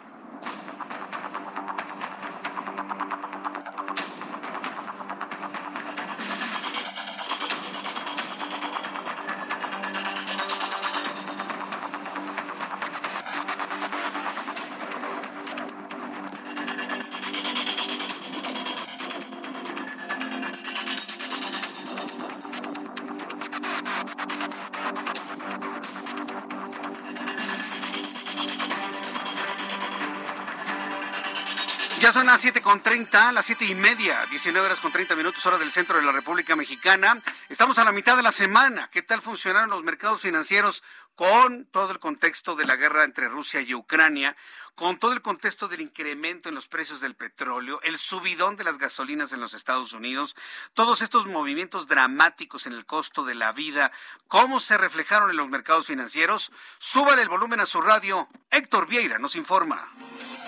La Bolsa Mexicana de Valores cerró la sesión de este miércoles con una ganancia del 1.17%, al sumar 623.53 puntos, con lo que el índice de precios y cotizaciones, su principal indicador, se ubicó en 53.911.76 unidades en una jornada en la que mostró un comportamiento en línea con el resto de los mercados. En Estados Unidos, Wall Street cerró con ganancias generalizadas luego de que el Dow Jones avanzó 653.61 puntos para llegar a 33.286.25 unidades. Por su parte, el Standard Poor's sumó 107.18 puntos, con lo que se ubicó en 4.277.88 unidades, y el Nasdaq hizo lo propio y ganó 460 puntos, que lo colocó en 13.255.55 unidades.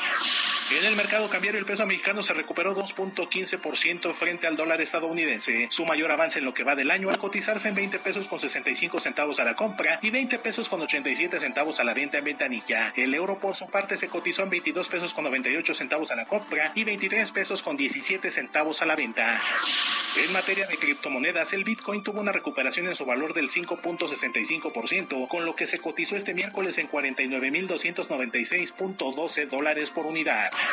El Instituto Nacional de Estadística y Geografía informó que durante febrero la inflación registró un repunte, al ubicarse en 7.28% a tasa anual, con lo que cortó una racha de dos meses consecutivos con descensos y llegar así a su mayor nivel para un mismo mes desde el año 2000, cuando se colocó en 10.52%. Por otra parte, el propio INEGI informó que en febrero la producción de vehículos pesados creció 40.1% con respecto al mismo mes del año pasado, con un total de 14.346 unidades ensambladas, cifra superior a las 10.178 fabricadas en el mismo mes del año pasado, con lo que se perfila llegar a los niveles previos a la pandemia.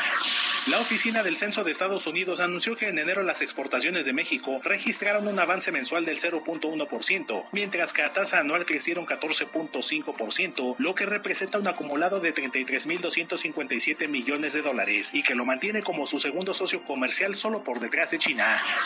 El Servicio de Administración Tributaria extendió hasta el próximo 30 de septiembre el periodo de transición para emitir sin sanciones la factura electrónica con complemento carta aporte, con la que se buscará evitar y combatir el contrabando de mercancías en el país. Informó para las noticias de la tarde Héctor Vieira.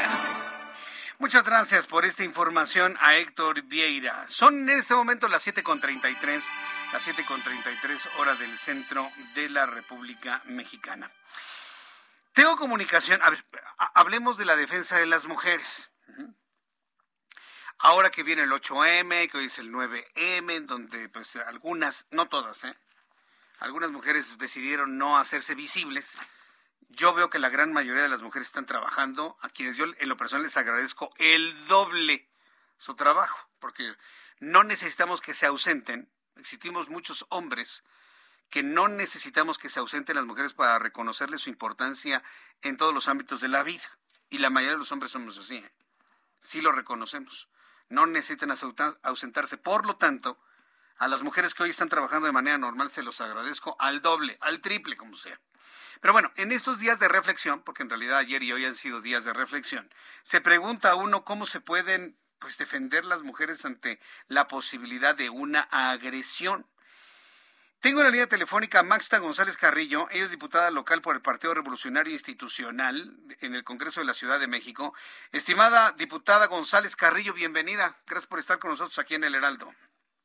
Hola Jesús, muy buenas noches a todos los que nos están escuchando y muchas gracias por la apertura en este espacio. Ah, el Congreso de la Ciudad de México está proponiendo el uso de gas para defensa y los dispositivos de electrochoques para que las mujeres se protejan.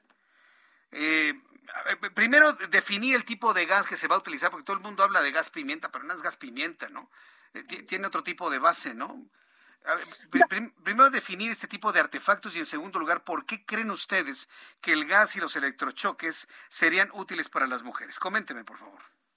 Mira, pues Martín, la idea sí es reformar el primer párrafo del artículo 251 del Código Penal para el Distrito Federal para agregar el término defensa personal, que es lo primero que tenemos que dejar claro. Con esto eh, también se adicionarían eh, en los párrafos segundo y tercero del mismo artículo para considerar instrumentos de defensa personal, dispositivos teaser de electroshock y, bueno, sí son considerados o así son llamados gas pimienta, pero se han utilizado para que las mujeres puedan portarlos y usarlos para la defensa personal. No quiere decir que no los usen actualmente. Sin embargo, lo que nosotros buscamos es que se legitime el uso de estos instrumentos. Correcto. No, no sería esto contraproducente y, y, se lo pregunto por lo siguiente, porque un hombre violento, un hombre violento al saber que ahora la mujer que va a agredir ahora está armada, puede tener armas más fuertes o su forma de violencia sería más alta. ¿Por qué no se piensa mejor en el desarme de los hombres o el buscar un programa de despistolización o un programa efectivo de denuncia de las mujeres que vean o que prevean algún tipo de peligro. Porque pienso que armar a las mujeres así sea con un inocuo gas podría ser más violentos a los violentos. ¿Han ustedes evaluado eso, diputada? Mira, Martín, claro que sí se ha evaluado. Inclusive sabemos que en la capital de nuestro país está activada la alerta de género. Ya hay procesos donde se busca desarmar a la ciudadanía en general. El gobierno de la Ciudad de México lo ha hecho. Sin embargo, ¿qué es lo que tenemos? 11 mujeres muertas diario. Entonces, no está funcionando y lo que nosotros estamos buscando es únicamente dotar de certeza al salir a las calles a las mujeres.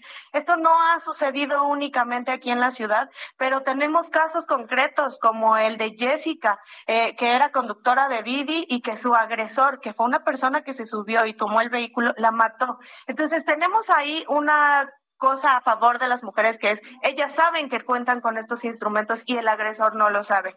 Entonces lo que estamos buscando es no, eh, eh, bueno, implementar el tema de defensa personal para las mujeres y para que de verdad podamos salvar vidas. También hay estudios que afirman que el uso de estos instrumentos han hecho que muchas mujeres salven su vida. Pero, este tipo de objetos, a ver, no estoy en contra de ellos, pero yo creo que nada, no nada más es dar, agarra este gas, agarra esta pistola de electrochoques.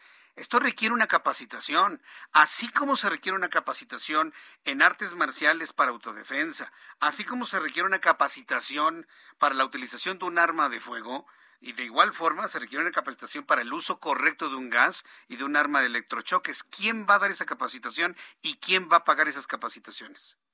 Mira, al momento de hablar de, que se reforme y ya no se ha penalizado, es una serie consecutiva de acciones que se tienen que hacer con las defensorías de la mujer, con todas estas instituciones, porque, bueno, eh, nos vamos un poco a otro tema en el tema del aborto. Era lo mismo, estaba penalizado y de, todas las, de todos modos las mujeres acudían a hacerse un aborto, pero ponían en riesgo su vida. Entonces, al, al despenalizar el aborto, ¿qué es lo que pasa? Vienen una serie consecutiva de reformas, las secretarías tienen que realizar una serie de procesos para dotar en tema de salud, en tema de legislación, y que ahora pueda ser una realidad. Entonces, este proceso también existiría en el tema de la defensa personal, porque te lo digo, inclusive si quieres comprar estos instrumentos, lo tienes que hacer de manera ilegal. Entonces, lo que estamos buscando es que desde la sociedad, desde el ámbito legislativo, desde las dependencias, desde la Secretaría, por ejemplo, de Seguridad Ciudadana, se pueda también eh, em, eh, mostrar cómo sería el uso de todos estos dispositivos. Sí, me parece que es muy importante porque puede salir contraproducente tener un instrumento que no se sabe manejar. Porque, insisto, y se, se conoce la violencia de los violentos, ¿no?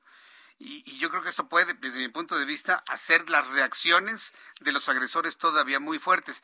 Me decía que son que matan 11 mujeres diariamente, 11 mujeres. Así es, el secretariado ejecutivo así lo mencionó, que son 11 mujeres las que ah. mueren al día. Inclusive en otros datos que te puedo dar es que durante todo el 2021 se detuvo a 92 personas imputadas por feminicidio, que representa el aumento de 171% con respecto al 2019 y se pasó de imputar un promedio de 165 agresores de 2019 a 2021, lo que significa un aumento del 34%. Entonces, la violencia de género, en vez de erradicarla, va en aumento. A ver, es que precisamente a ese punto voy. Porque entonces yo como ciudadano, yo estoy aquí en este programa de noticias y pregunto, ¿no? Pero yo como ciudadano ya no entiendo, ya no sé a quién creerle. Porque hace unas semanas me salieron fiscalías tanto locales como federales para decirme que ya bajaron los índices de delincuencia, que ya bajaron los feminicidios, que vamos muy bien. ¿A quién le vamos a creer como ciudadanía? Entonces, diputada, platíqueme. Pues mira, estos datos que nos que yo te arrojo son del mismo secretariado, no sé, Mm. Entonces tenemos que ahí ponderar y no nada más, digo, las redes sociales actualmente nos han apoyado mucho a visibilizar este tema y no me dejarás mentir, Martín, que todos los días vemos una mujer desaparecida en redes sociales, una mujer muerta en redes sociales y el día de ayer la marcha del 8 de marzo, donde con mucho orgullo estuve presente, nos dejó ver las más de 75 mil mujeres que salimos a luchar por pedir justicia y por pedir seguridad para nosotros. Yo, pienso que el, el, dato tiene que aclararse porque eh, los ciudadanos estamos en medio, estamos en medio de, de una serie de datos los grupos feministas, femeninos, diputadas, preocupadas por este fenómeno, dicen que los feminicidios aumentan. Pero los datos que nos dan a conocer en fiscalías locales y federales es que han bajado. Yo creo que si partimos de un, de un dato real en el que coincidan todos, podemos empezar un camino para encontrar la solución a este problema, diputado. ¿Cómo lo ve usted?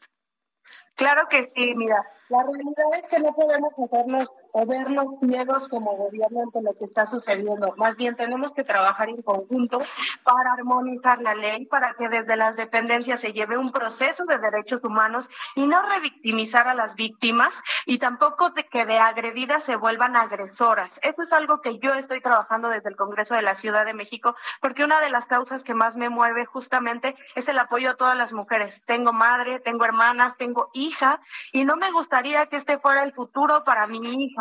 Entonces es el momento que tenemos para ponernos de acuerdo, para no cerrar los ojos y para enfrentar el problema como viene.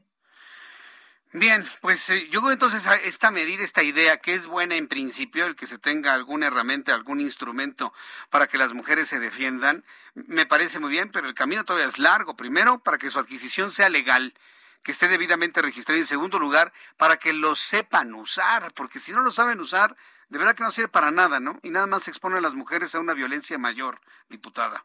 Claro que sí, en ese sentido tenemos que realizar otro proceso en el que trabajemos en conjunto con la Secretaría de Seguridad Ciudadana, con la Secretaría de Mujeres, para que, como bien dices, esto no se vuelva un arma de doble filo. Pero lo primero que tenemos que hacer es visualizar esta posibilidad, que no nada más existe en la Ciudad de México, que es un trabajo que ya se hizo en estados como Puebla y como Morelos, y la Ciudad de México no está yendo a la vanguardia. Bien, pues diputada, muchísimas gracias por este tiempo para el auditorio del Heraldo Radio. Estaremos atentos de cómo va a ir avanzando esta propuesta. Gracias, diputada González Carrillo. Te mando un saludo muy fuerte y a todos nuestros radioescuchas un abrazo. Hasta luego. Abrazo, hasta pronto, que le vaya muy bien. Es Marcia González Carrillo, diputada local, diputada del Congreso de la Ciudad de México por el PRI. Dotar a las mujeres de gas y de pistolas de electrochoques. ¿Para usarlas cuándo? Cuando un hombre la salude ese es otro tema que, bueno, ya no me dio tiempo a platicar con ella. ¿Cuál va a ser el criterio de utilización? Porque hoy, hoy, se lo digo así claramente, hoy una mujer podría soltar el gas o un disparo de electrochoques a un hombre que le diga, hola, ¿cómo estás? Ah, claro, pero por supuesto, se lo firmo. Entonces tiene que existir también un código de comportamiento y de utilización de esto, ¿no? Porque entonces, si alguien la saluda, una persona, que dice, ay, por el saludo me está agrediendo, le aviento el electrochoque, entonces se va a enfrentar a denuncias por lesiones. Ah, sí, claro. Entonces, sí, dotar de este tipo de artefactos puede, si no se hace correctamente, o sea, no, no digo que esté en contra. Lo que estoy diciendo en este momento es que tiene que ser bien pensado, planeado, con todas las seguridades para las mujeres, adquisición de pistolas de electrochoques y de gas completamente legales y una capacitación para su uso. Porque si, si, una chica va a comprar una pistola de electrochoques, anda toda miedosa, y de repente una persona en su trabajo le saluda, hola, ¿cómo estás? Y le avienta el pistolazo, ese hombre la va a denunciar por, por lesiones. Y puede hasta perder el trabajo. Claro. Y los violentos, al saber que las mujeres están armadas, ¿cómo va a ser su violencia? Yo nomás le digo cómo piensa la humanidad. Es decir, por eso tiene que estar esto, es una buena idea, pero tiene que estar bien pensado, ¿eh? bien amarrado, con muchos candados en favor de las mujeres, porque si no, va a como decimos de manera coloquial, va a salir más caro el caldo que las albóndigas. Son las 7.45, las 7.45 horas del centro de la República Mexicana. Platíqueme usted qué opina de lo que le acabo de compartir. A través de Twitter, arroba Jesús Martín MX, a través de YouTube en el canal Jesús Martín MX, y lo platicamos, por supuesto. Leo sus comentarios. Y mientras usted me escribe, yo le invito para que escuche con mucha atención a Mariano Riva Palacio con su Bienestar H de todos los miércoles. Estimado Mariano, qué gusto saludarte, bienvenido. Buenas noches. Jesús Martín Mendoza, ¿cómo estás? Muy buenas noches, amigos del Heraldo Radio. Mira, vamos a dar un poquitito más de extensión en cuanto al tema que vienes comentando y que estoy escuchando con mucha atención, Jesús Martín Mendoza. Tú lo sabes, esta sección se llama Bienestar H y como su nombre lo dice, aquí hablamos de temas relacionados con mejorar el bienestar de las personas que nos escuchan, con datos y estadísticas, con cifras y resultados de investigaciones.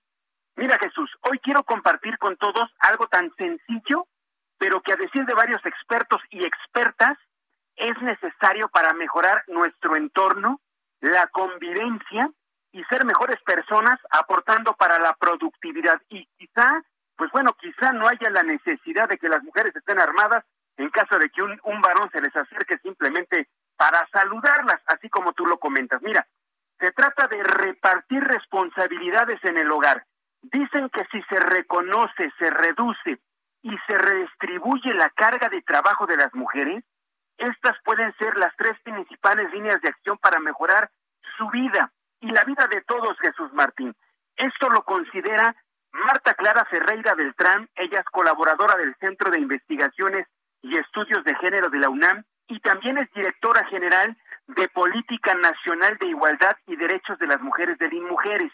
La experta asegura que la tarea sencilla, no hay que buscarle cinco pies al gato, que al disminuir las tensiones cotidianas relacionadas con la sobrecarga de actividades en el hogar específicamente en las mujeres adultas, incluso las niñas, si se disminuyen esas tensiones cotidianas, Jesús Martín, se puede producir una relación diferente con las personas atendidas, con todos los miembros de la casa. Por lo tanto, habrá mayor conciencia en los varones adultos y en los niños y que estos sean también responsables de sus acciones. Esta política de distribuir las tareas en casa, dice la directora de Política Nacional de las Mujeres, pues va a producir caminos de pacificación en los hogares y en las comunidades. Es algo, Jesús Martín, que necesita urgentemente la humanidad, que lo necesita urgentemente nuestro país. No sé tú qué pienses, pero en prácticamente dos años, tres años, bueno, dos años que lleva la pandemia, pero lo hemos visto muy marcado en los últimos tres años, el clima social está bien dividido. La gente está enojada, muchas mujeres están molestas, hay gente enferma, mucha gente está harta de muchas cosas. Por eso, para pacificarnos, es importante redistribuir nuestras actividades para minorar cargas y responsabilidades, empezando en casa, Jesús Martín. Precisamente, te voy a revelar lo que dice un estudio realizado por el Mujeres. Este estudio dice que una cantidad importante de madres llevan a sus hijos al trabajo o bien a las, las abuelas cuidan de los nietos en apoyo a sus hijas. Por eso en Mujeres pidió la opinión de cinco mil mujeres mexicanas y casi todas, Jesús, estamos hablando del 80%, o sea, casi su totalidad, coinciden en tres problemas comunes que dicen urge atender. Ahí te van rapidísimo. El primero, acabar con la violencia de género que las afecta constantemente. El segundo, la falta de un trabajo formal con prestaciones de ley. Y por último, el tema de los cuidados y la salud de ellas. Los cuidados se refiere a aquellas con hijos pues desgraciadamente si trabajan a veces no saben con quiénes dejarlos para que se los cuiden. Todo esto las afecta en sus posibilidades de laborar, ya que muchas no tienen dónde dejar a sus hijos mientras ellas trabajan. Por eso, regresando al tema central de hoy, Jesús Martín, si en familia logran distribuirse las tareas en casa, las posibilidades de mejorar hasta en su salud mental son muy buenas. Yo lo veo como una muy buena recomendación, Jesús, para no empeorar el clima que ya de por sí no es tan positivo como lo estamos viendo en los últimos tres años y los últimos dos años de pandemia. No sé qué opinas, amigo, con esta recomendación y esta serie de datos que esta noche estoy compartiendo contigo y con la gente que nos. Eh, eh, es que esa sería la tendencia, ¿no? El, repartirse las responsabilidades y las actividades, Mariano. Esa es la tendencia. El problema es que no se está haciendo en la realidad. Muy pocas familias lo practican. Digo, mm. hay por supuesto familias que sí se redistribuyen las labores en casa, ¿no? Eh, a ver, tú haces estas cosas, yo hago estas, no importa el género que seas, el problema es que todavía hay mucho machismo, ¿no? En el país, y hay hombres, Jesús Martín, que prefieren no hacer determinadas labores en el hogar porque van a decir, ay, no, es que eso son cosas de mujeres. No, cuando se deben distribuir las labores en casa, existiría un mejor clima entre todos y entonces, dicen los expertos, bajarían los niveles de violencia intrafamiliar, que es lo que urgentemente necesitamos, amigo. Pero fíjate qué cosas, ¿no? Hoy tenemos tasas de una mayor colaboración de hombres en el hogar, pero ¿qué tal la violencia intrafamiliar? Ha subido, Mariano. Es increíble, ¿no? Estos datos que nos ha dado el Secretariado de, Seguridad Pública. Increíble, ¿no? Increíble este, este contraste tan, tan marcado en nuestra sociedad. Si bien, como ya decías, hay varones que sí se están aplicando en casa, que se están redistribuyendo, qué te toca hacer a ti, qué me toca hacer a mí, soy más este hacendoso, si utilizamos una palabra coloquial, pero al mismo tiempo la pandemia obligó y, y originó que se disparara la violencia. Increíble estos contrastes de la vida, pero ahí están las recomendaciones. A ver, ¿cuál es la palabra coloquial? Dila, dila, dila. Esa, esa, para no entrar en problemas. A ver, ¿sabes cocinar? Yo sí sé cocinar. ¿Tú? No, yo sí lo tengo que, lo voy a decir aquí a nivel nacional. No. Soy medio tarugo para cocinar. Yo siempre a la cocina es para comer. Lavar, si puedo, puedo poner la mesa.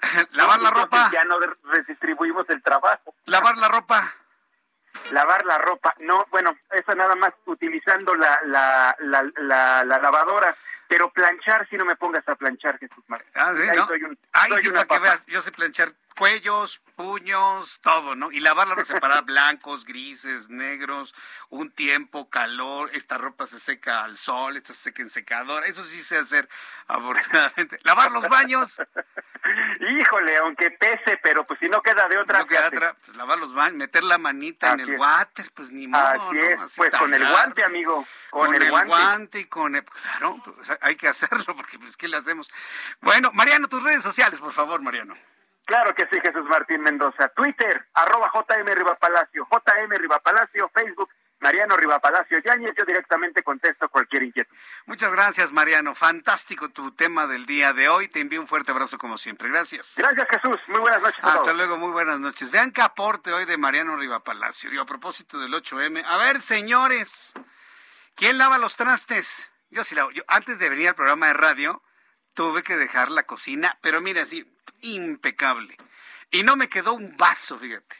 Se veía la barra y la mesa, pero preciosa, ¿eh? Los tiré toda la, la basura, los rompí todos. No, no es cierto. No, no, me quedan bien. Y sé diluir el jaboncito, ¿no? Y, lo hago rendir y, y mi, y mi, este, mi esponjita que tiene fibra del otro lado, ya sé por qué lado utilizar la esponja y la fibra. No, sí, sí.